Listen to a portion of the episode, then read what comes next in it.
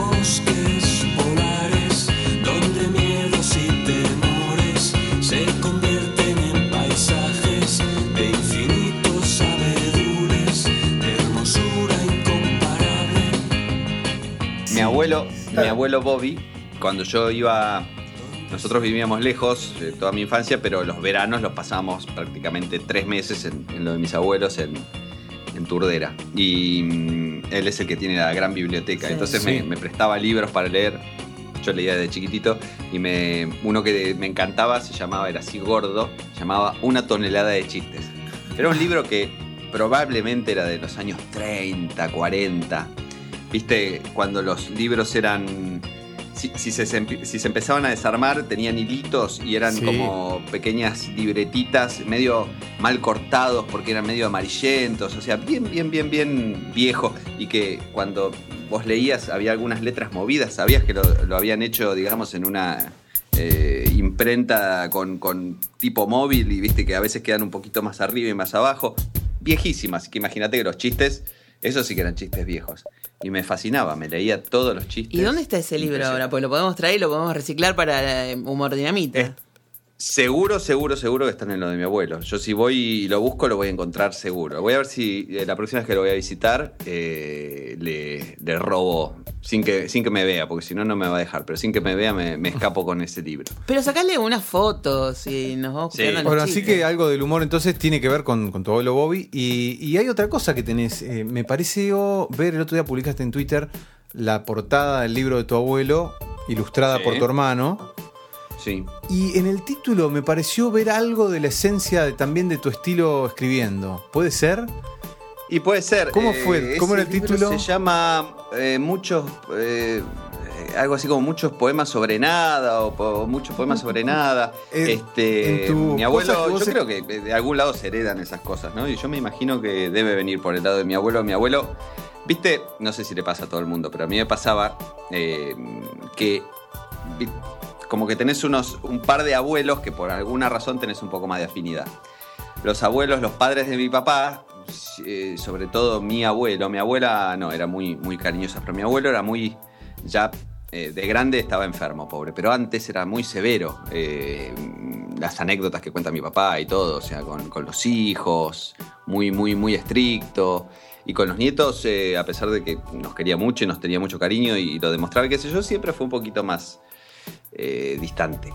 Pero mi abuelo materno, Bobby, que es el que vive todavía de los cuatro, este, mm, no sé, pasábamos tiempo, nos quedábamos en la casa de él, o sea, esos tres meses vivíamos en la casa de él y no en lo de mis otros abuelos. Entonces, pasaba mucho, mucho tiempo. Una vuelta lo operaron de mm, hernia de disco y estuvo postrado, qué sé yo, todo un verano. Y yo le leía, le- me decía rascame la cabeza, le rascaba la cabeza, le traía algo de tomar, dormíamos la siesta. Entonces se nota que me, me fue quedando toda una sensibilidad del humor o de las cosas que leía. Mi abuelo siempre leyó mucho y cuando se jubiló empezó a escribir. Eh, y se nota que, que algo pesqué por ese lado.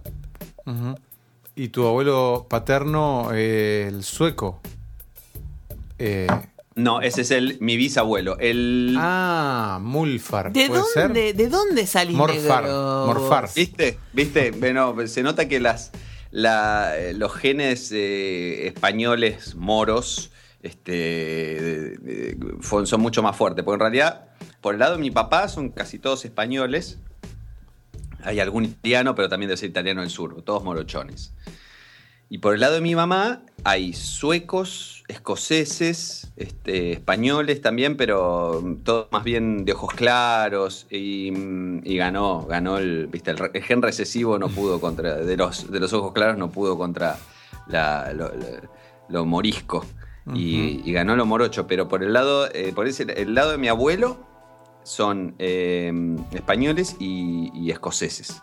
Y por el lado de mi abuela, la mamá era española y el papá sueco. Eh, de ahí viene mi, mi- el- mi bisabuelo que publiqué hace poquito en el blog, este, que estoy ahí en una foto con él. Él era, mm, él era sueco de, de Malmo y trabajaba en una empresa sueca que lo mandó para acá y se quedó. En una empresa que creo que todavía existe, AGA, de gas. Y mm, Sí. se quedó acá. AGA se llama, AGA.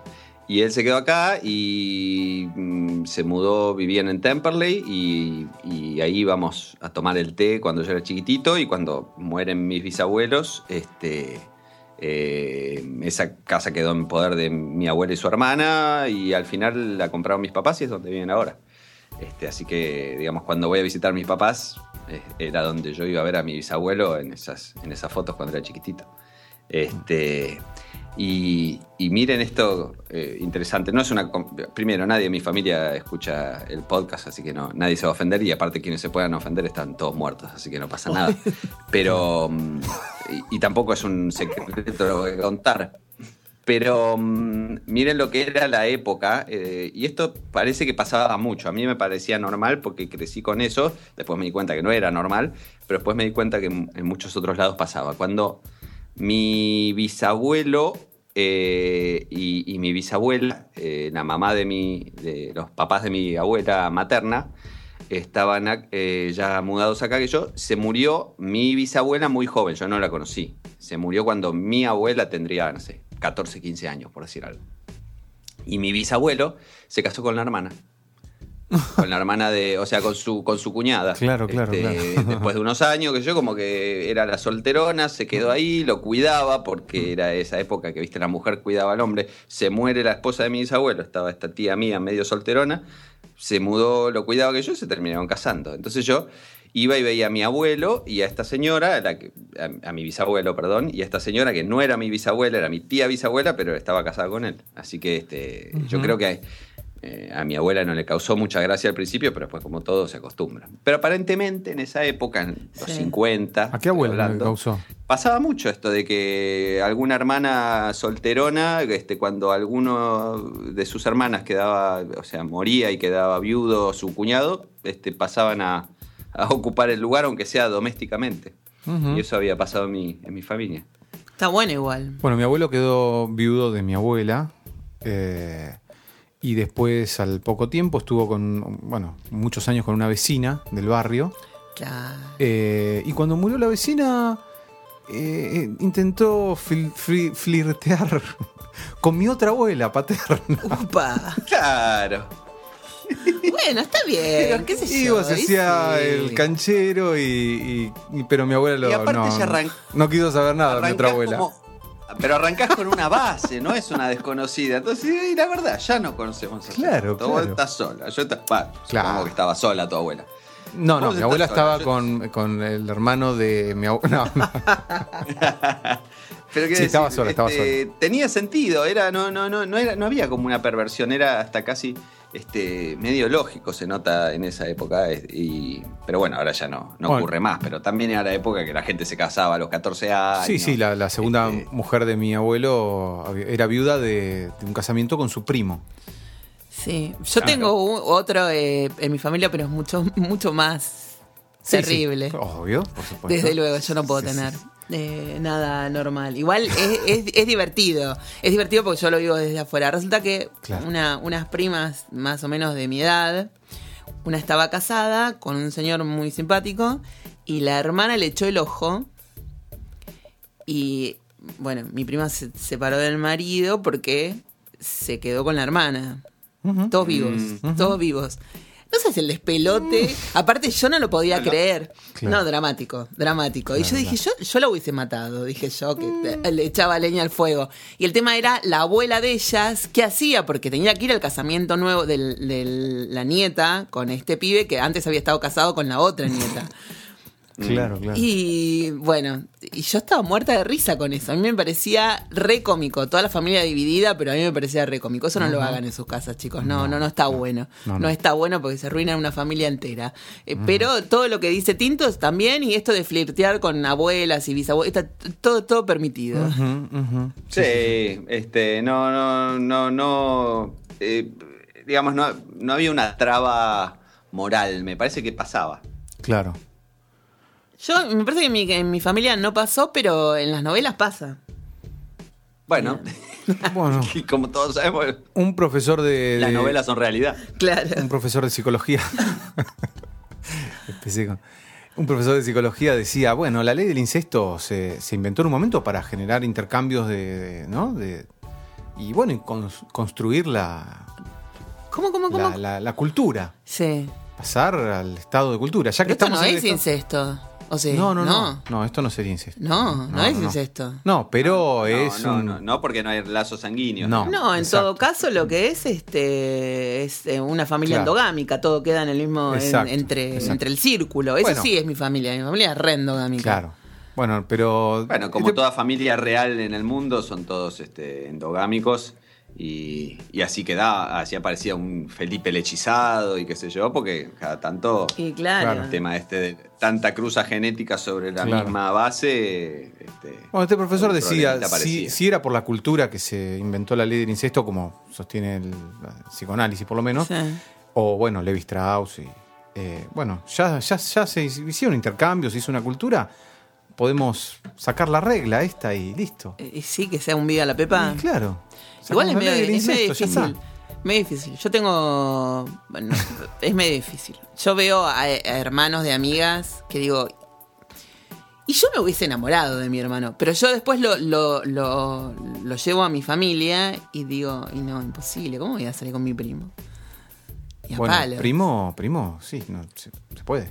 Sí, no, primos hermanos no. Escuché sí. mucho eso. Sí, sí, sí. sí. Eso, primos se puede. claro se que puede. se puede. Lo he escuchado. Sí. Sí, primos. No, eh, a ver, como dice Whitty, esto es una construcción social, digamos. Este, mm, eh, hay algún después tema genético que- problemático, pero más allá de eso es un tema social. eh, la familia y las relaciones entre la familia y quién se puede casar con quién y quién puede and- andar con quién. Supongo que debe haber todavía en algún lado tribus donde este, la cosa incestuosa es mucho más prevalente y, y, digamos, es porque no, no, no, no, no- no hay un tema moral al respecto.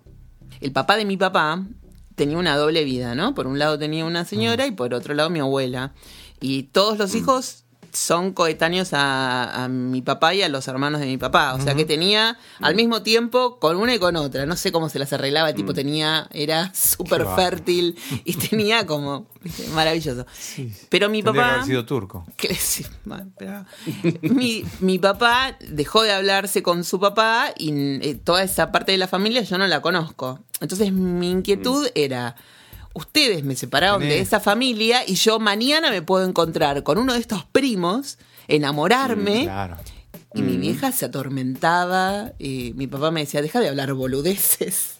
Pero a mí me parecía que eso me podía pasar en cualquier momento. ¿Y por qué no? Claro, bueno. No, Per- perfectamente. Es una- Y García, García Márquez te escribe la novela. Y pero escúchame. Eh, bien que, a ver, yo siempre que cuentan esas historias y, y pasó, que yo en mi colegio le pasó una, compañera que se enteró que el padre también tenía otra familia y como a tres cuadras una de otra. No sé cómo así. A mí me agota no solo el tema del engaño y qué sé yo, todo lo repudiable, digamos, eh, moralmente, todo el asunto que puede uno tener o no. Me agota la logística de pensar... Oh, Claro, eh, claro, so- claro. Solo por las complicaciones. ay, tengo el cumpleaños de uno y el- el- el- la comunión del otro y tengo No, que ir así. Y más allá del gastadero de guita de mantener dos familias. eh, No, pero yo no sé eh, si vos decís las que complicaciones. mantienen las dos familias, van al... Sí. No, bueno. Este, este, este las mantenía y todo, y tenía, digamos, era, Ah. eh, ninguno sabía de la existencia de la otra. Mi, y sí, mi papá trabaja mucho, a veces tiene que viajar, yo, pero los sí, los ese era mi abuelo, el que Qué trabajaba genial. mucho y viajaba. No, no, no, Claro. no, no. ¡Qué quilombo! cuadras uno de otro. Pero ahí fue la, la que develó todo el misterio fue Delia, que Delia es incisiva cuando se puso de novia con mi papá. Y ella veía que el, el papá de mi viejo no estaba todo el tiempo en la casa. Entonces le preguntaba, ¿y en qué anda tu papá? ¿Por qué no está acá? Porque mi papá trabaja mucho y viaja. ¿A dónde viaja? Porque mi papá trabaja y viaja. Y sin embargo siempre tiene tiempo para toda la familia. Ajá. Mi vieja, una jodida, porque ¿qué le importa? Bueno, pero Y tu madre casi- es una justiciera, busca la verdad. Casi a toda suspenden costa. el, el matrimonio mis viejos, ¿eh? porque se estaban, habían, se habían comprometido y mi mamá me dijo, tu papá tiene otra, le dijo a mi papá. Oh.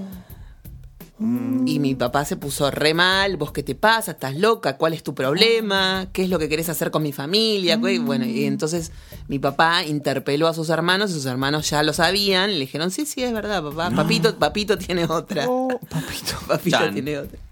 Y entonces Papucho. ahí sí, fueron, y mi papá fue a interpelar a su padre y lo echó. Dijo, no quiero que vengas más a esta casa, te vas. Entonces mi mamá dice, tu abuela lo sabía, porque tu abuela lo sabía y lo aceptó. Y bueno, pero es problema de ella si lo sabía y lo aceptó. Claro, claro. Eh, Son las reglas del matrimonio. El matrimonio es de dos personas. Si entre las dos personas llegan a un acuerdo, bueno, está bien, yo voy a tener una vida paralela con otra señora, con Sara, y, y vos no podés decir nada. ¿Vos estás de acuerdo? Sí, cariño. Bueno, listo, ya está. No te metas, Delia. ¿Te facilitaron las fotos de tus primos para que no.? No. Oh. No, no, no, no, no, no. Pero sé Bueno, que si una... encontrás uno parecido, Cada tanto- con uno. Cada tanto los busco, ¿eh? Digo, a ver, voy a... Voy a ¿Sí? sí, viste, tengo curiosidad, obvio. Quiero saludarlos. Pero... Bueno, es una fantasía muy clásica, entre tantas, eh, de los chicos, chicas adoptados. Obvio. Eh, tienen. Sí. Claro. Es una fantasía bastante clásica. Sí, Hablo seriamente, como verás. Puse un tono de académico. de voz. Sí. Y sí, Claro, bueno, ¿no? una vez que saben, saben que hay alguien allá afuera que es su que es su, su, su familia de sangre, ¿no? Este, Claro. Y debe, debe estar ahí dando vueltas siempre esa idea. sí. no, terrible. Ay, sí, no, es, es re complicado, eso sí. Ninguno de Como ustedes creyó que era, claro. Uy, como la nata. Tantos años. Mirá vos. Aparte con el dramón que él tenía con la madre y con el padre, Sí. ¿no? Que era muy terrible. Pero terrible. qué loco, él a su mujer, eh, Sarah Stewart Brown, Sí, la ayudó a. Era adoptada y la Claro. ayudó a contactarse con su madre sí. hace algunos años Sí, atrás. Hizo todo el camino por ella, acompañándola a ella. Debe ser súper difícil. ¿Ustedes nunca tuvieron la fantasía de haber sido adoptados? No, no. Yo veo una foto de mi viejo y soy igual. una foto de mi viejo de chiquitito y soy igual. Ahora les voy a mostrar una. Ahora les voy a pasar una y van a ver que soy igual a mi viejo. Yo, yo sí tuve esa fantasía. Yo sí. Sí, no la recuerdo tanto como que decir sufrí por eso. Pero alguna vez tuve esa fantasía. Yo sí, yo sí. Y hasta hace poco, ¿eh? Yo siempre reclamo el ADN. Sí, sí. ¿En serio? Sí, mala. Mi, papá- mi mamá sufre muchísimo con No eso. me digas. Pero no puedo evitar. Igual. Pero si tenés la foto que nos pasaste el otro día, todos ahí con vos. eh, ¿Y qué tiene que ver? me pudieron haber traído a los dos días, al día, no sé, supongo, no, no tengo idea Claro, cómo sí, funciona eso. Pero sí, porque yo no me parezco a mi mamá, pero soy la cara de, mi- de mis primos, soy una escupida de mis primos. Puedo ser hija de mi tía. ¿Eso es lo que estabas pensando? No lo estaba pensando, pero No, es algo que quizás estés pensando vos, se me ocurre. Bueno, no pa- pasa también eso de eh, eh, la, la abuela que cría a, que, que una hija suya tiene un, o- un- un hijo este o, una, o un hijo suyo Sí. tiene un hijo muy muy joven y, y la abuela cría Sí. a su nieto como si fuera su hijo, tías que, cu- que- que crían a sus este, sobrinos, bien puede ser. Claro. Yo investigaría un poco ahí. ¿eh? no, vos sabés que ahora les voy a contar, pero vos mostrarnos la foto de tu papá. Ahí va, ahí va, ahí va, está, está saliendo, la- la- ya la encontré. Ah, bueno. Resulta que una vez yo fui a tirarme la- las cartas a, a lo de una señora que no conocía, no sé, bueno, fui, caí ahí, y la mujer me hace una tirada y me dice, vos sos adoptada. Lo primero que me dice, vos sos adoptada. Y yo, Mm. que además venía con una cosa así de... Le dije, eso es mentira. Me dice, ¿y tus padres están separados? Digo, yo me daría cuenta si mis padres están separados, están casados hace más de 99 años, no, bueno, no tanto, pero le digo, viven en la misma casa, yo los veo. No, no, ellos están divorciados. Le digo, y vos no lo querés aceptar. Yo dije, esta mina está loca. Me dice, y además vos tenés un hermano. Bueno, algo más me quiere decir, porque la verdad es que nada que ver. O sea, yo Claro. sabría si tengo un hermano. Y me dijo, mira, yo no te puedo tirar más las cartas porque vos no pones voluntad. ¿Cómo voy a poner voluntad? La Me está una cantidad de.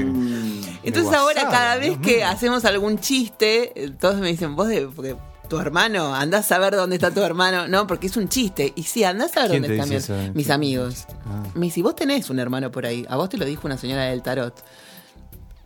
Igual y si yo soy adoptada y tengo un hermano. dicen cosas muy extrañas a veces y le aciertan mucho, no, no, obviamente no es el caso, pero este ¿Cuál sos vos? Sí. ¿Cuál es tu papá, Tinto? Bueno, el de atrás de todo. Claro, son mis abuelos y son eh, sus cuatro hijos, son cuatro hermanos. Mi papá tiene tres hermanos y él es el más grande, que es el que está ahí atrás de mi abuela. Eh, digamos, más que a- más a- parecido a vos es más es parecido a tu hijo. Se parece a mi hijo, se parece a mi hermano, pero este eh, todos tenemos todos un aire de familia. sí, sí, sí.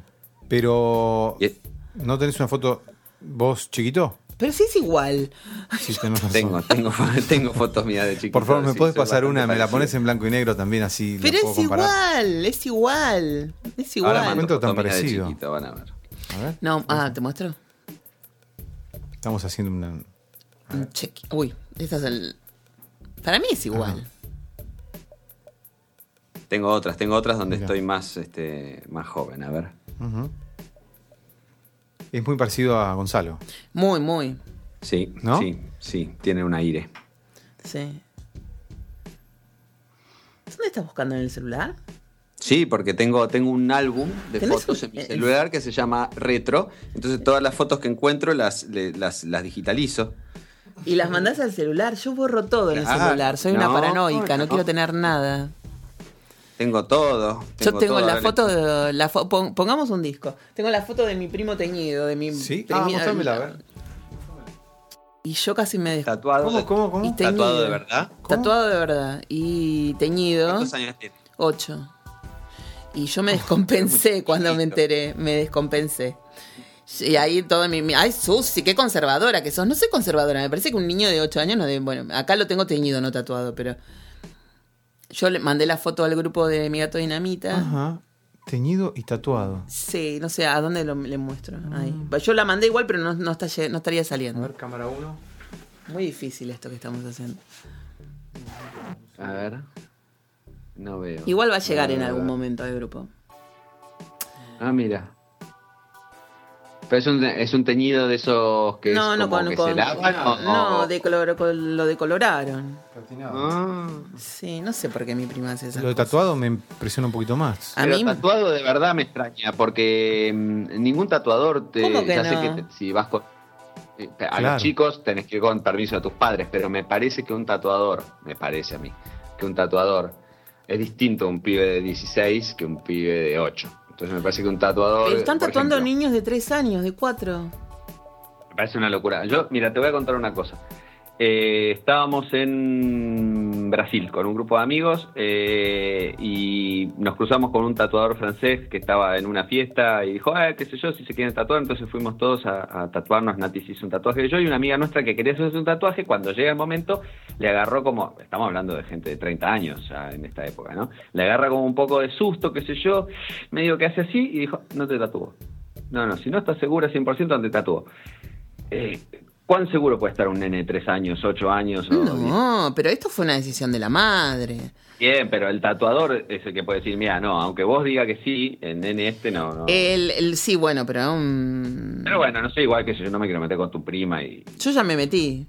Yo ya quería hacerle una denuncia porque estaba totalmente. Yo dije, no, no, no puedo creerlo. No, no puedo creer que hayas hecho eso. El chico va a crecer y te va a querer matar después. Ponele con un poco de suerte, ¿no? Claro. Porque. Estamos teniendo un poco. un duelen los tatuajes a los 8 años, debe doler Oh, ¿Y este quién es? ¿Sos vos? Yo, yo, eso son todas fotos mías de chico. Yo no se- tengo, no tengo una muy buena internet, 6 megas tengo. Eh, así que me parece que el problema que estamos teniendo de comunicación es que ustedes están meta Mandarnos. mandar mensajitos. Bueno, Porque de repente se pixeló la pantalla, no se sabe si es Tinto o es O- o- eh, O Karina. fotos, o fotos o video, una de dos. claro, claro, claro. Eh, bueno, Bueno, chicos, tuve una crisis. Mi primera crisis después de esto de yo soy free en las relaciones, eh, soy Yoko Ono, salgo Sí. con John Lennon. Tengo que decirlo, tengo que decirlo. Las cosas no son tan fáciles, ¿eh? No es tan fácil hacer de cuenta que está todo bien. ajá. Ajá. Pero con quién? ¿Tuviste una crisis con quién? Yo tengo una. yo tengo, sí, sí, pero no puedo. No, no, no, no, no está, no está la relación blanqueada, así que no lo puedo decir. Sin nombre, sin nombre, sin nombre. sin nombre. No, no, no. Eh, y veníamos re bien, dos años re bien, tranqui, así una relación muy abierta, pero yo tuve necesidad de Nosotros algo. no nos enteramos de nada de todo No, eso. no, sí, a veces hablo acá alguna pavada, pero. No, No, no, a no. nosotros no nos dijiste No. nada. Hace dos años que estamos en el programa, jamás dijiste ni a. Tinto, eh, no. Arrancaste tenemos- con el programa esta relación. Si te, hace dos años Exactamente. arrancaste con el programa. bueno, nada. Pero ese, ese que te perseguía, que tuviste que cambiar varias veces el No, teléfono, no, todo eso, no, no, no, ese es- no, no, por Dios. Pero ¿cómo entonces? Había como incluso Qué varias bueno, pero, paralelas. pero ¿por qué? Porque teníamos una relación abierta y seguía. El otro día estaba hablando con mi mejor amiga, estábamos sentadas y planteo lo siguiente, ¿no? Algo te- terrible. Mm. Ahora entiendo por qué es conveniente tener un tipo con cama afuera y el marido.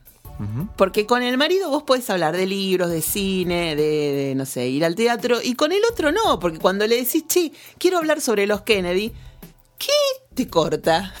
Claro, Claro, como que no le interesa, no Claro. quiere ir más allá de, de- de- de- bueno, Sí, sí. ¿no? sí. Entonces, claro, se ríe Guillermo. Entonces me dijo, Como el, chi- eh, como el chiste, Uca Uca o Kennedy. Claro, claro, bueno. Y yo estaba re enojada porque fue una semana que yo quería hablar de los Kennedy, quería hablar de historia, qué sé yo, y el otro no hay pelota. Me dijo, no, no, pará, pará, no, no. Y entonces empecé a, a darme cuenta de que la relación no estaba tan bien. Como que había un montón de cosas que me faltaban y que eran estas. Entonces las, las iba a empezar a reclamar. Ah. Y las empecé a reclamar. Y me dijo, si vos querés hablar de los Kennedy, hablemos de los Kennedy. Pero claro, es cuando yo quiero hablar de los Kennedy. O sea, cuando él quiere hablar de los Kennedy. Si yo quiero hablar de los Kennedy ahora y lo llamo y le digo, voy a tu casa y hablamos, de- me, me dice que no. Mm. Es siempre todo cuando él quiere. Así que ahora ya se acabó la relación. Se acabó la relación. Y yo así no puedo. Y yo así no puedo. No puedo. Yo quiero hablar también de los Kennedy cuando me dice cantar las pelotas. Porque no puedo. Bueno, la, la cosa no queda ahí. Resulta que después tuve un sueño, soñé con mi mejor amigo, que estaba viviendo en Lima, y que me planteaba algo así, obviamente no era mi mejor amigo, sino era este pibe, me, me decía que nosotros podíamos tener una relación en la que él decidía y yo no. O sea, él decidía cuándo consultarme, cuándo hablarme, cuándo pedirme ayuda, pero si yo necesitaba algo, él no me daba bola, ¿no? Yo le dije, yo no puedo tener una relación así. Se quiere, nosotros somos amigos y yo necesito que vos me prestes algo o un consejo tuyo, necesito que vos saber que vos estás bueno. Eso no. Así yo no quiero ese tipo de relación. Para mí eso es como demasiado compromiso. Y se iba. Y yo lloraba. Claramente tenía que ver con esta otra relación que yo venía teniendo. Claro. El lunes me encuentro con un amigo mío, con Mauro, que somos muy amigos. Nos encontramos, hablamos, bla, bla, bla, El día del operador, que fue hace dos días, tres días, no sé, hace poco, lo llamo por teléfono. Hola Mauro, feliz día del operador, ¿cómo estás? Estoy en Atenas, me dice. ¿Cómo en Atenas? Aten- eh, el, el club de básquet? No, o la Grecia. ciudad? La ciudad. Me fui a Grecia de vacaciones. Le digo, pero nosotros no nos vimos ayer. Sí, ¿y por qué no me dijiste que te ibas? Y me largué a llorar. Le digo, tan poquita cosa soy para vos que ni siquiera me podés compartir que te vas a Atenas. Al final son todos iguales, ninguno quiere compartir nada conmigo. Se Mirá- te humedecen los ojos. ¿Vas sí. a llorar? Sí. Mira todo lo que. O sea, no se puede ser tan libre en una relación. Te estoy mirando, Tinto. Eh, sí, no, ya sé. No se puede Eh, ser tan libre en una relación. O sí, o sí, pero no, se nota que estás en un momento. mm, No te quiero- No puedo. me, voy a poner, en mo- me voy a poner en modo eh, analista.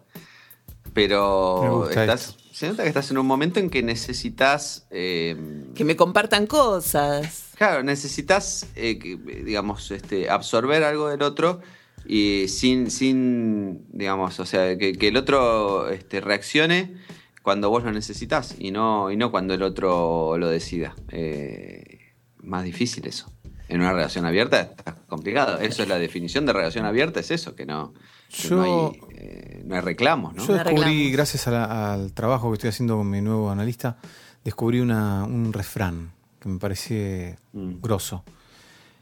El que, el que le gusta el durazno, Que se aguante banque la la, pelusa. Mm, Es muy difícil, es muy difícil, chicos. Yo igual lo voy a laburar, ¿eh? De esta salgo. de Igual esta eso salgo. vale para todas las relaciones, las abiertas, las cerradas, las... Obvio, obvio. Es como, es como el, el capi- el capítulo de Seinfeld que quiere esto, aquello y lo otro. Claro. Entonces, ¿qué querés? Esto, pero esto y aquello. Y esto, Claro. aquello y lo otro. Es así, es muy difícil. Es muy difícil, es muy difícil. Y yo me. me- igual con, con Mauro. Bueno, Mauro es mi amigo, pero me dijo. Sí, no, pero no me retes, me decía. Él, el tipo estaba. Me dice, En estoy en Atenas, Atenas sí. con las Hipolitakis, me decía. Para hacerme Ah. un chiste encima. Me dice, pero no me retes, porque mira que justo te estoy comprando un regalo. Porque él de todos los viajes que hace en las vacaciones me trae regalos. Entonces hoy mi mejor amiga me decía, Iris, me decía, pero ves que no es que no te tiene en cuenta, lo que pasa es que siempre está colgado porque vive de faso, Susana. Entonces se le olvidó decirte que se iba de viaje. Claro, claro. ¿Te, estaba trayendo Faso de allá, no? No, no, Ah, no, no. No, no sé que me estaba. me- yo vi ahí que me estaba comprando algo en un mercado, pero no sé. No, no, mejor no pregunte. Claro. Pero no, es muy difícil. Estoy en un momento en donde la relación abierta se me complica. No es fácil. No es fácil. Me gusta. No es fácil. ¿Que se me complique? Sí. Sí. Para que te dejes de cancherear. y que a los que estamos eh, encerradísimos en una relación, eh, este, nos dejes de cancherear. Yo, y lo- y encima est- a esta persona le expliqué, le, le dije, tenés que ver la película de Gaspar Noé, la última, para darte cuenta cómo todo se va al demonio. Porque la última... eh, No, perdón. no, bueno, la última película es una pareja que es que tiene una relación supuestamente abierta y meten a un tercero, a una tercera. El tema es que, lo vamos a resumir, o sea, está todo bien hasta que el pibe se va con esta otra persona, con esta otra piba y la embaraza. Y entonces tiene que tomar una decisión. Y la decisión es hacerse cargo del, del chico y eso rompe su relación principal, digamos. Entonces yo digo, ¿te das cuenta que no se puede sostener una relación así, que siempre va a pasar algo, que siempre alguien va a tener celos? Decías de- a Iris. no, al otro. o Ah. sea, no, a Iris también se lo conté. Lo, lo, lo plantea a todo el mundo esto. Porque me pareció como muy, muy atinado lo de Gaspar Noé. Bueno, no, la gente. Y lo de tu amigo muy eh, atenado. muy atinado. sí. Pero no, es muy difícil. Hasta para Gaspar no es muy difícil el tema de las relaciones abiertas. Todo en algún ¿Y punto eso? se va al demonio. Déjenme preguntar algo. ¿Y será mm, por qué eh, vos, vos, digamos, lo intentaste, ¿no? Sí, yo, lo, Eh, yo lo intenté y o- lo, lo- o- supongo o- que lo voy a seguir intentando. Y lo vas a seguir intentando. Esa necesidad que te surgió de repente eh, de, de- de algo más, ¿será eh, inherente a, a que somos seres humanos y lo vamos a buscar? ¿O es la sociedad que vos agarrás, lees un libro, viste la película de Noé, ves la novela de los turcos, qué sé yo, todo, y, y ahí aparecen esas ideas donde decís, ah, porque quizá en realidad lo que me falta es esto, lo que me falta es lo otro, y en realidad es, es una influencia, digamos, ¿es social o, o natural eso que surge? ¿Es social o natural? Acá yo creo que sí, el- lo estoy mirando, lo estoy mirando a Guillermo. El licenciado No, puede todo decir, es, porque yo todo no sé, es- o sea, todo es eh, social y todo es psicológico para mí. el- lo humano. mm, mm. No sé. Bueno, Iris decía que en realidad eh, uno cuando se, se vincula con un, con un hombre que es muy masculino, al hombre no le interesa nada de lo que le pasa a la mujer. Entonces es como, nada, vos le contás y no te presta atención. Entonces es así. ¿Vos te lo bancás o no te lo bancás? Yo no sé si estoy tan de acuerdo con eso porque yo siempre me, me relacioné con tipos muy sensibles y que están, no te digo ultra sensibles, pero como más con un lado femenino bastante... Bueno, pero ahí estás usando. Ahí estás usando el, el- el adjetivo masculino y femenino con su acepción de hace 100 años, ¿no? Claro. Eh, o, o lo que fuere, porque un tipo muy masculino, ¿no? no un tipo más ego- egoísta o, digamos, este auto. Digamos que todo gira alrededor de él. Este, no, no- o sea, era masculino eso porque hace 100 años el tipo no le importaba nada y, y- y la mujer tenía que estar a su disposición y el tipo no escuchaba. Pero ahora me parece que ya, ya cambió eso. O sea, todavía quedan algún, algún Bueno, este- el, el- el señor este de mi amiga es así. Uy, llega a escuchar esto, ella me, me- se acaba la amistad, se acaba la relación. Bueno, pero mm, eh, yo creo que en algún momento está bueno compartir, aunque sea algo, algo, una mínima situación con él. Para mí, lo que hay que hacer es, en algún momento, y quizás consensuarlo, definir, porque acá uno dice estamos en una relación, pero ¿qué es esa relación? ¿Qué implica esa relación? ¿Qué, qué quiere decir que estén en una relación? Bueno, que, eh, ponele, es completamente físico, que tenemos sexo. Bueno, eso es una acepción. Que eh, salimos a pasear, eh, a, tomar helado. Bueno, esa es otra. eh, hay que saber qué es lo que cada uno entiende por relación y que estén los dos en la misma sintonía. Porque si no, ahí es donde, donde hay un imbalance, es donde se- se surge el problema. Sí, sí, es muy difícil. La verdad es muy difícil. Y el otro día, incluso en, en medio de una, un delirio total, que nunca sé cómo llegamos a eso, se habló de matrimonio. Y yo dije, ¿perdón? Te juro, pero te juro. La charla fue así y se las voy a decir acá. Y si lo ¿quién, escucha, quién, eh, inició? él. Él. Si lo escucha y me importa tres huevos. Resulta que estábamos hablando y me dijo, mira, yo creo que ya tendríamos que fijar una fecha determinada, como un punto límite, en donde si a vos no se te apareció alguien que sea más importante que yo y viceversa, nos, nos casemos. ¿Perdón? Le dije, ¿de dónde viene esto? No, de ningún modo, le dije yo, porque de- ¿en qué momento saltamos de no poder compartir algo sobre los Kennedy a hablar de matrimonio? Porque mi tema son los Kennedy, perdón, yo tengo como una, soy como, muy, estoy muy Es obsesionada. por eso que me mandabas mensajes a mí, me hablabas de los Kennedy, me mandabas fotos, me hablaba de los Kennedy, de Jackie, de la película, de... Les habla todo. todo lo que no puedo hablar con él, claro. Claro, claro. Entonces, le digo, ¿pero qué eso es una película ahora? Porque eso es re de película. De la boda de mi mejor amigo. Si hasta, no sé, si no sucede eh, con Claro. otra persona, nos casamos. No, Pero Claro, escúchame, ¿qué es que esto? Pero ¿no te, ¿a vos no te gustaría? No, a mí no me gustaría, la verdad que no me gustaría. O sea, no en estas condiciones. Si vos no podés hablar conmigo de los Kennedy, le tuve que decir. Sí, sí. Me dijo, no hay nada que me guste más que hablar con vos de los Kennedy. Mentís. Mentís. Claro, claro. Si no me- casarse es un contrato. O sea, ¿y para qué? eh, ¿Para qué me voy a casar con una con un contrato si el otro no me lo voy a querer romper? los Kennedy. Le dije, Va, ahora, pará, pa- pa- paremos un poquito. ¿Qué, qué te interesa tanto la de los Kennedy? Hablemos de los Kennedy. Hablemos de los Hablemos de los Kennedy. ¿Qué tanto? Ah, yo sé bastante de los Kennedy, ¿eh? pero porque, ¿Sí? porque en Estados Unidos tienen una obsesión medio malsana, más o menos parecida a la tuya, eh, Susana. Sí, los quiero escuchar, me voy a poner y allá, cómodo. se- viste, hay mucha cosa que dan vuelta, y entonces te- las películas y las series, Y los documentales. documentales, Y, Los y en. History Channel hay directamente series enteras dedicadas a lo que llamaban, lo que llamaban Camelot, ¿no? Sí. Ese, ese, ese reino de los Kennedy, qué sé yo. y- Malsana, y- una y- costumbre malsana, dijiste.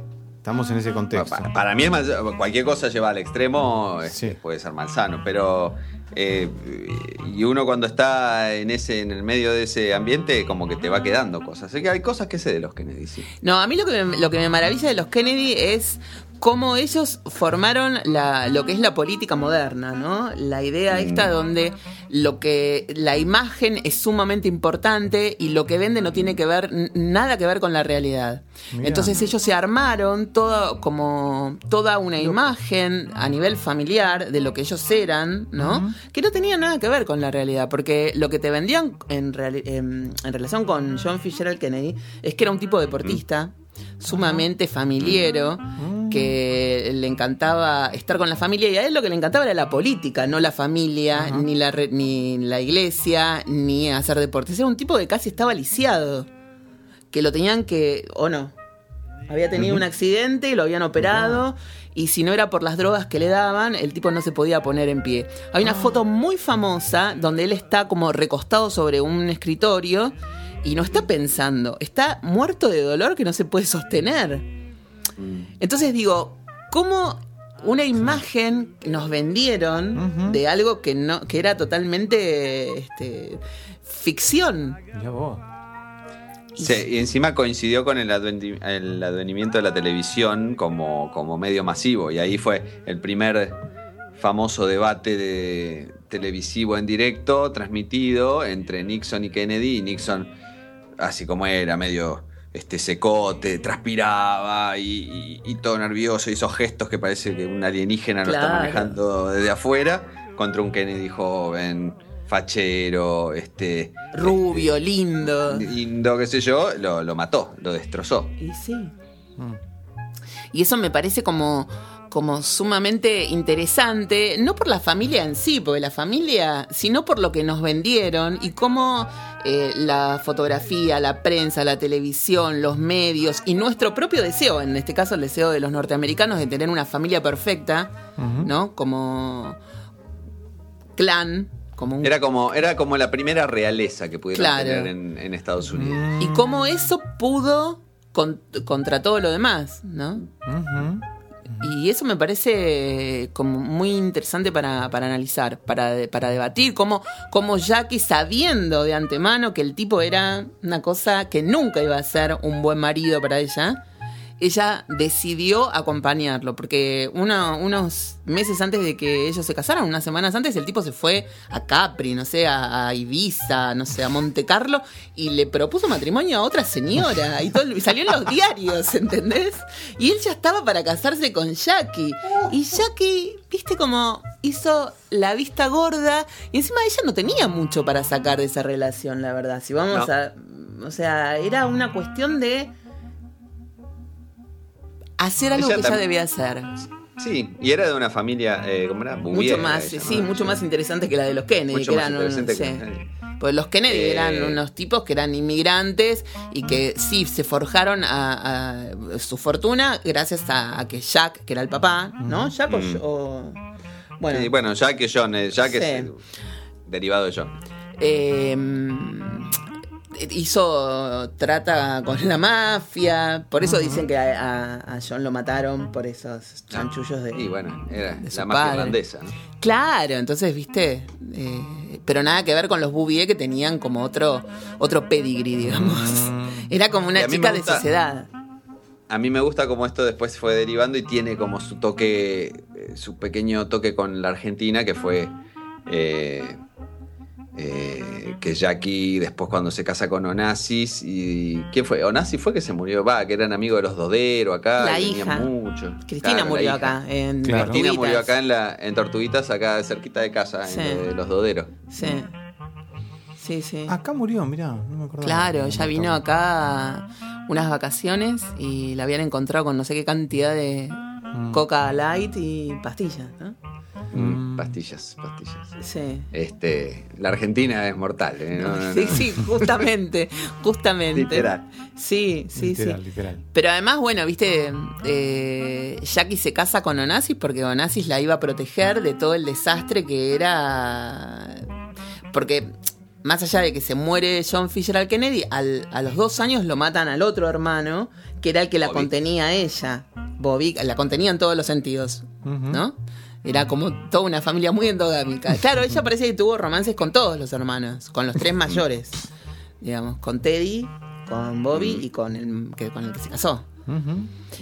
Y hay un, un documental muy interesante de Ethel que lo, fil- lo filma la hija de Ethel. Ethel es la hija de Bobby. eh, Ethel era la mujer de Bobby, del, del senador. Mm. Donde ella también cuenta absolutamente todo una cosa idílica acerca de la familia. Y que vos ya sabés que no es así. Porque ya, más allá de todo lo que te quisieron vender, vos ya viste que no era así. ¿Los Ortega acá serán así? Los Ortegas son. Yo quiero llegar a los Ortega porque necesito saber qué Yo pasa. tengo un amigo, en- que vos lo conoces muy bien, que estuvo, bueno, tomando eh, en un cumpleaños muy de la, la familia minimísima eh, de Sebastián. Y estuvo ahí con Evangelina que le traía el...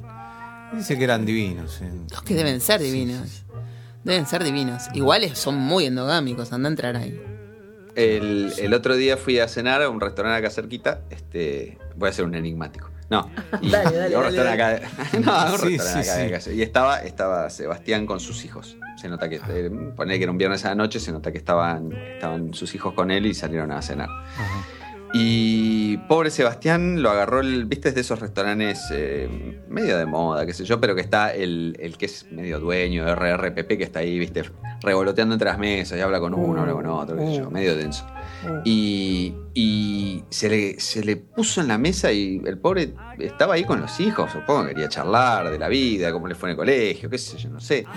Y lo agarró el chango este y se le paró al lado y no lo dejó ni comer, ni tomar, ni disfrutar de la familia, nada. Estuvo una hora. Este, y yo me ponía nervioso por él. Quería que, quería que, y, y él se nota que es como mm, demasiado amable como para mandarlo al cuerno. Y, como le que se le, le seguía dando bola, el tipo no se le iba de al lado y se le enfriaba el, viste, no sé, el que estaba comiendo un- creo que era ceviche, así que no se le enfriaba, pero se le quedaba ahí y no. Eh, me, me puse un poco nervioso por él, pero parece. parece mi experiencia desde verlo desde la mesa al lado desesperado porque por favor lo dejaran comer, parece, parece buen tipo. Parece es buen lo que tipo. que. Yo el que quiero conocer es a Luis. Luis Ortega me parece un tipo súper talentoso, muy retorcido, pero muy talentoso.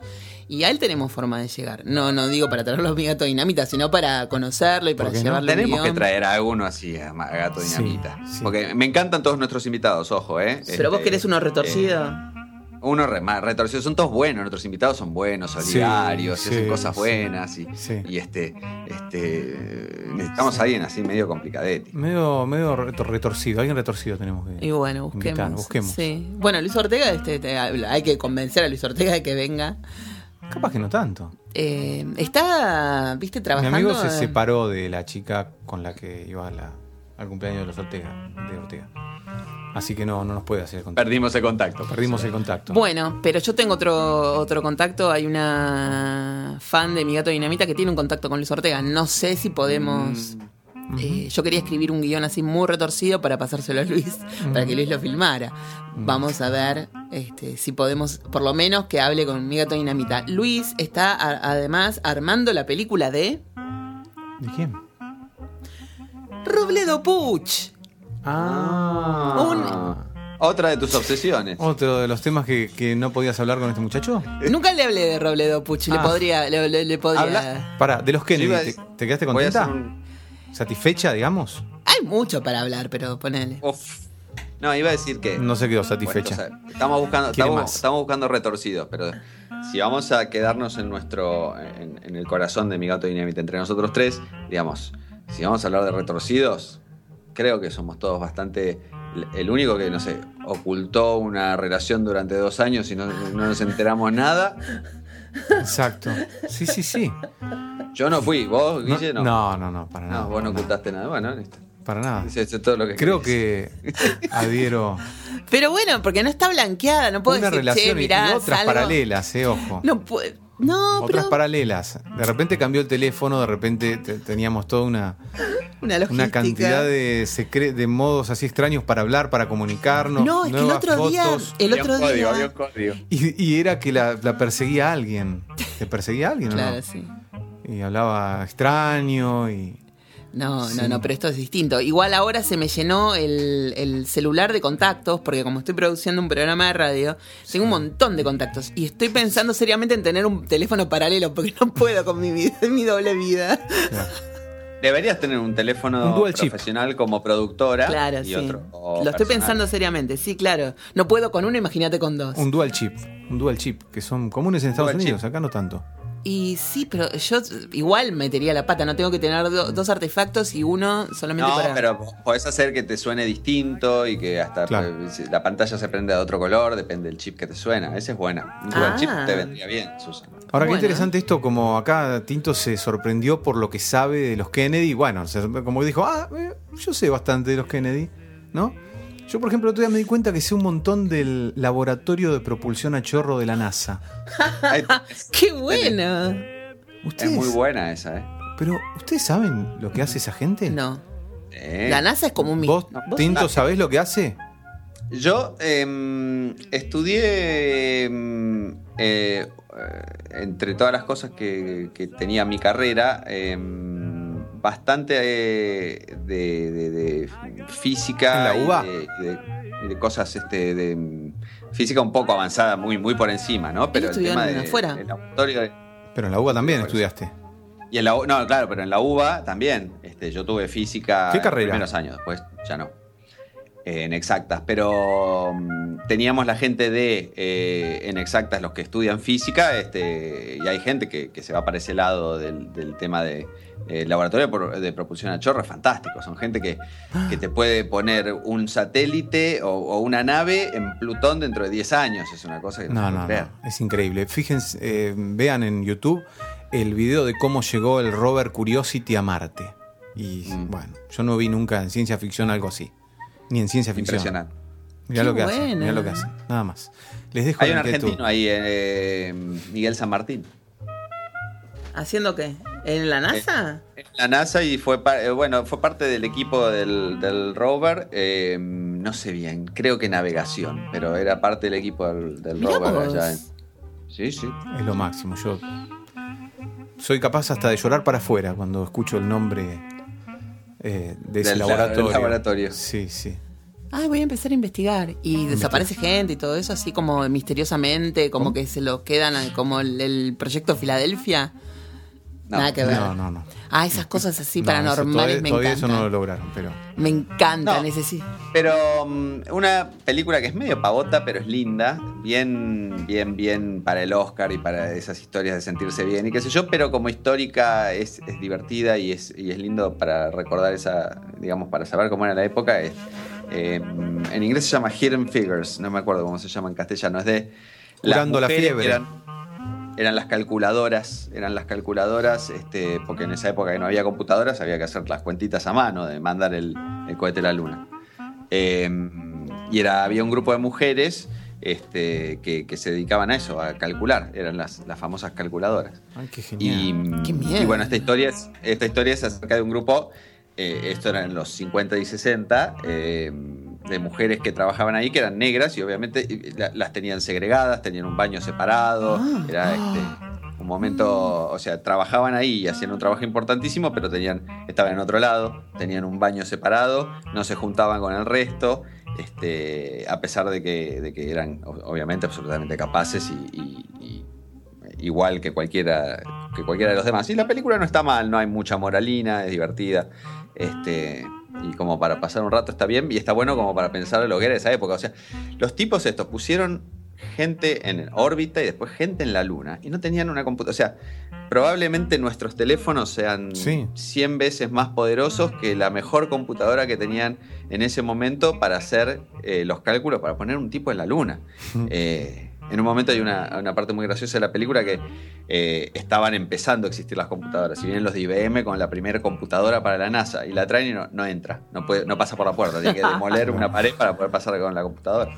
Pero que Claro. esto que es tan, tan, tan básico, ¿no? Eh, yo nunca me lo hubiese, no me lo había, perdón, no me lo había cuestionado el tema de cómo corno hacían las, la- las cuentas para mandar un tipo a la luna.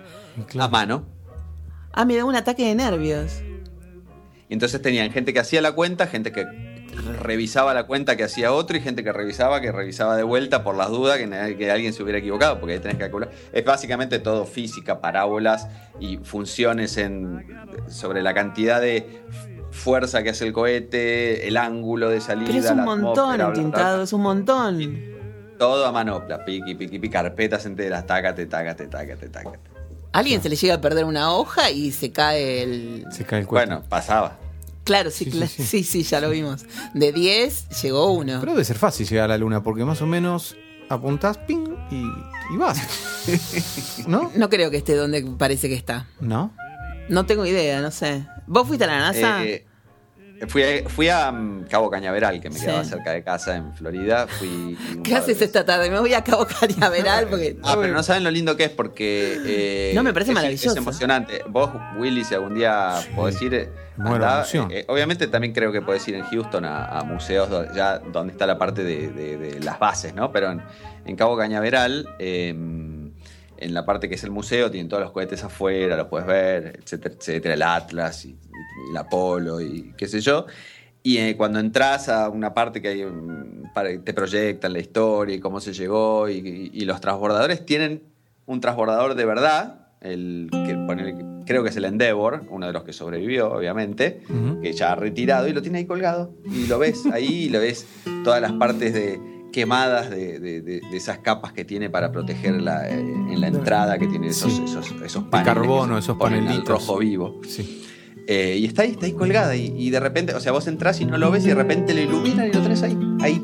Es. Claro. Te, te vuela la cabeza y decís, eso estuvo en el espacio, te vuelves loco. Sí, sí, sí, Este, sí. Es muy lindo. Grande controle da Major Town. Grande controle da Major.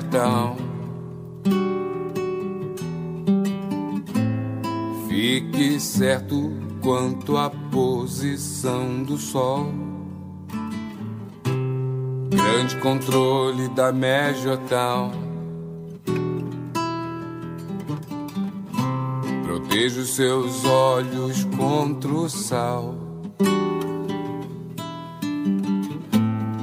Faça trilhas e descubra-se de vez.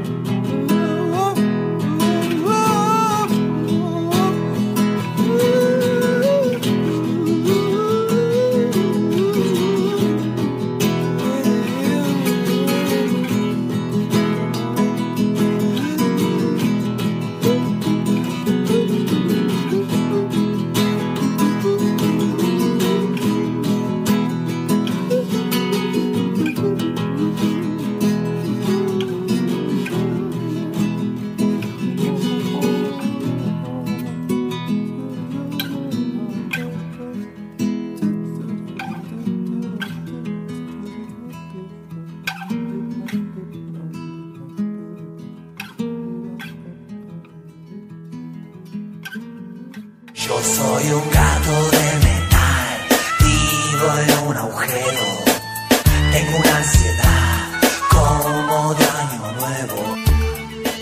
Mi gato dinamita, un podcast a base de alimento balanceado. Se llama Healing Fever, o curando la fiebre. ¿O no? No, Hidden Figures, eh, figuras ocultas. Es un chiste lo que dice, pero. No, pero muy bien. Hidden Figures se llama en castellano. ah, a ver si dice acá. Eh, pim, pim, pim, pim, pim.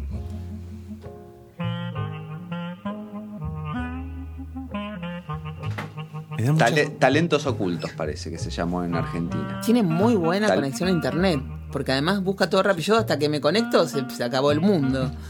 Talentos ocultos, talentos ocultos. Talentos ocultos, me, me la voy a me da mucha curiosidad qué tema puede llegar a surgir ahora. Es como en los sueños, cuando yo a veces tengo sueños conscientes. ¿Hablábamos de eso con vos? ¿La otra vez? Sí.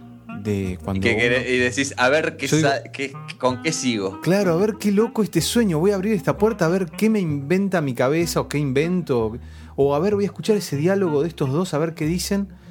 Bueno, me, me pasa a mí eso en los sueños, ¿no? Y me, me sorprendo. de- Y ahora digo, ¿qué puede surgir ahora? Hablamos de cosas rarísimas. ¿De qué, ¿De qué podremos hablar de acá en adelante? En este bloque. Cubrimos a los Kennedy, cubrimos la, la- la carrera espacial, cubrimos las, las, eh, familias paralelas. Sí. Este. No, no, no, no sé qué nos queda. Ah, em, les puedo contar que em, oficialmente soy. Por eso tardé un poquito más, perdón. Pueden llegar. Eh, pero ahora me dieron. Hoy me dieron mi pasaporte. Soy oficialmente italiano. Eh, Qué rarísimo. Así bueno, es. felicidades. Era algo que vos querías un montón. Felicitaciones. Eh, tardé nada más que más o menos 15 años, pero este. ¿Por qué tardaste tanto? La historia fue así. Arran- mi, eh, Natalia, mi esposa, es, eh, sacó el pasaporte italiano por parte de su familia, de su abuelo paterno. Y cuando nos casamos dijimos, bueno, vamos a hacer el trámite, ya que está, ya que vos tenés el pasaporte, viste, es un tema hasta de simpleza cuando uno eventualmente viajas a Europa, es más fácil entrar, etcétera. Digo, bueno, voy a empezar el trámite. Y empecé a hacer el trámite y fue justo la época que hubo todo un escándalo con los, los, los jugadores de fútbol que para no ocupar lugar de extranjero en Europa les inventaban, aparentemente era toda una mafia, les inventaban este, abuelos que no existían, qué sé yo, en Italia, les inventaban un abuelo italiano y les inventaban los pasaportes para que no figuraran como... Y, y de hecho la, la- la persona, la gestora que le había hecho el trámite a, a Natalia, que Natalia era legítima, pero esa misma gestora terminó en, en cana por, por haber participado en estas cosas. Pero bueno, Igual Cuando está, sigue en Cana o la podemos con- contactar para No. que me haga un pasaporte a mí. creo que sí, pero te puedo contactar con una que, que no estuvo en cana y es mejor. Bueno.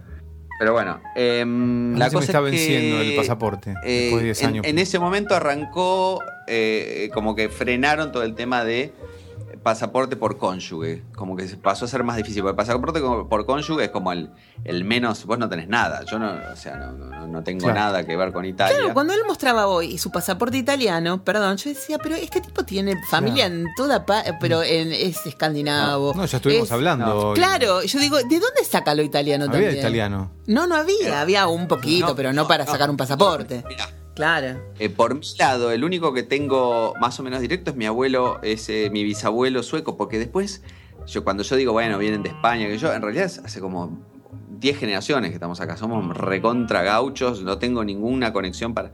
Pero por Natalia tenía esta, pero por cónyuge se empezó a hacer mucho más difícil por, por esto, porque como no tenés nada sanguíneo y estaba todo ese teje y maneje de, de los jugadores y qué sé yo, como que lo frenaron y lo pusieron a, poner mucho más difícil. Mientras tanto, tuvimos nuestros hijos. Nuestros hijos, el trámite fue mucho más fácil porque un- una madre italiana como Natalia tiene un hijo y dice quiero que sea italiano y el trámite es muy simple. Simplemente lo, lo anotás en el registro civil de allá y ya está. Pero el mío tardó, tardó, tardó y después de prácticamente 15, yo me casé hace 17, así que esto, por lo menos 15 años hace que estamos con el trámite en Veremos.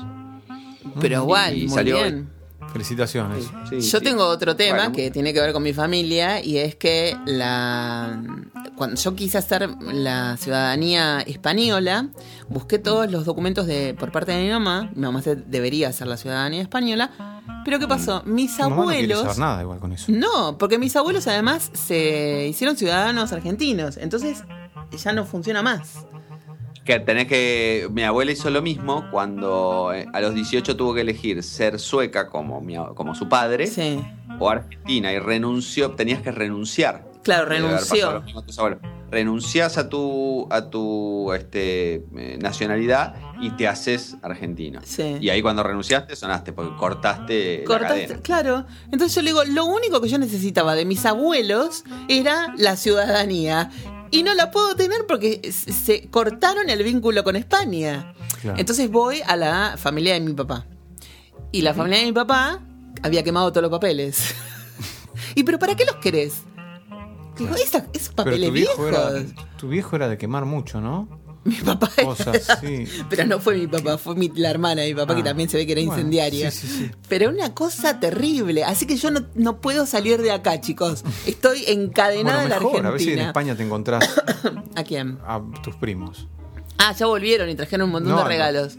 Primos que no y conoces y que no que son también, primos. vos decís que ellos tienen la ciudadanía. Sí, obvio. Te trajeron un jamón crudo que vos no vas a comer y No, puedes trajeron, eh, la semana pasada hicieron una, una reunión en la casa de Delia. La semana pasada fue ¿Por qué no nos invitaste? Porque yo tampoco estaba invitada. No, la semana pasada no, la otra. Ah.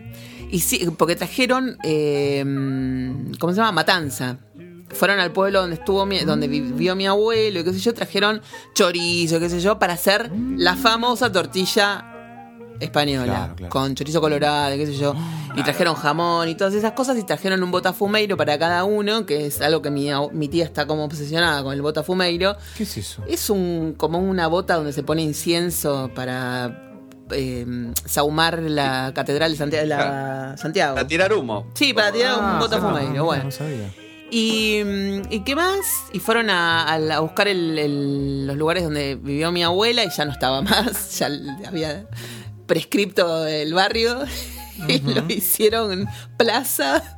A mí me agarró un ataque de risa, boludo. Hicieron plaza la, la casa de la abuela. Y, y trajeron otras cosas, trajeron eh, polvorones, que son tan ricos, ¿Turrón? y mazapán. Mazapán, Mazapán, mazapán, claro. que es... mm, Sí, sí, sí. Pero bueno, este... ¿De, de qué zona de España? eh, fueron a Galicia, a Santiago y... y bueno, no, no más de ahí me parece. Después fueron a Francia. La casa donde viene mi abuelo de Italia, en un pueblo cerca de Albania, somos albaneses. Divino, me encanta. en realidad. eh, Va, en otras generaciones anteriores a mi abuelo venían, venían de Albania. Eh, está intacta. Intacta. Ni revocada está. Qué bueno. Como en Mi el padrino, estaba- ¿te acordás que iban y estaba Claro. todavía? Claro. Claro. Bueno, igual ahora la vi en Street View y está revocada. Se ve que algún pariente la Ah. agarró y. Pero mi viejo la agarró sin revocar hace unos años y se sacó una foto. Claro, no, yo no, ya no Las tengo. rocas, los pedazos de rocas apiladas. Yo no tengo nada de mi familia. No tengo, no hay No, nada de mi ladrillo. familia. Nada. De ninguna de, la- de- de ninguna parte. ¿eh? Ni por parte de mi madre ni por parte de mi padre. Son Y todos pero a como ver, muy. ¿sabe- ¿Quién sabe si es tu familia? Es verdad, por ahí. Yo tengo. que- Claro, no sabemos. Bueno, pero ponele. Del, por ahí la otra tampoco tienes. Por- son todos muy desamorados. Una vez Mirá mi si tu otra familia son dinamarqueses, por ejemplo. Bueno, pero viste Claro. que Salguero viene de Salzgiver, que es austríaco el apellido. Mm, Mi vieja lo niega, judíos austríacos. Mi vieja está totalmente negada. Dijo, vos, ¿dónde tenés rubio? Vos el blanco del ojo. dice. Pero como si sos- los judíos fueran solo rubios. ¿Quién Claro. Pero porque son austríacos. Bueno, pero Delia es así. Bueno, para que ver si son sefaradíes o askenazis, ¿no? ¿Delia te, te habilita alguna identidad a todo esto? Esa sería la pregunta. Delia brava. Pero mm, eh, tenemos los Salzgiver, eso está bueno. De- una vez con la psicóloga me, me hizo buscar todo el origen de mi apellido y viene desde ahí, así que tengo ese lado, podríamos decir, austríaco. Y después fueron, fueron digamos, para, el- para Galicia y está, ahí están los. Para. Granada, para el lado de Granada, por la, por, la parte de mi, de mi papá y de- del papá de mi papá. Eh, son moros, son moros. son moros. Claro. Es lindo Granada, ¿eh? Es lindo Granada. Y... Pero digamos, no tengo... rec- O sea, no hay fotos, no hay nada, porque todo tiran, todo tiran. Este vejestorio, y tiran, pero es historia, mamá. Pero esto, esto, ¿vos querés colgar estos muertos ahí de tu pared? Porque una vez que había pedido la- las fotos de los bisabuelos, me dijeron, yo te lo voy a tirar. Hay lindos programas genealógicos para la compu, ¿eh? Hay este, para tanto Mac por, o Ah, Windows. hoy me los instalás una. vas, vas, vas metiendo las notas y las fotos y que yo, y vas expandiendo tu. Pero Delia tu, rompió este, todo, digamos, ponele. cuadro, No tengo más, no tengo más. No, ya sé, pero por ahí lo conseguís en otros lados. O consigo en mi nueva familia. Bueno, como en el sueño, eh, y los programas son como un sueño, ¿no? Ah. Fíjate que quisimos ver a ver con qué cosa nueva salíamos, qué, a ver qué, con qué nos sorprendíamos, qué tema saldrá y terminamos hablando de lo mismo del comienzo. Es como Circular. que el programa es todo un sueño, tiene todo su, su contenido. Ya, ya ni me acuerdo de haberlo hecho, te digo. No sé ni de qué hablamos esta última hora.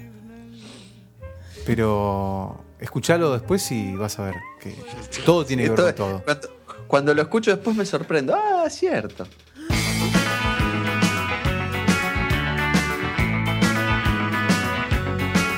Took a last weekend in a hotel in Amsterdam and double pneumonia in a single room. And the sickest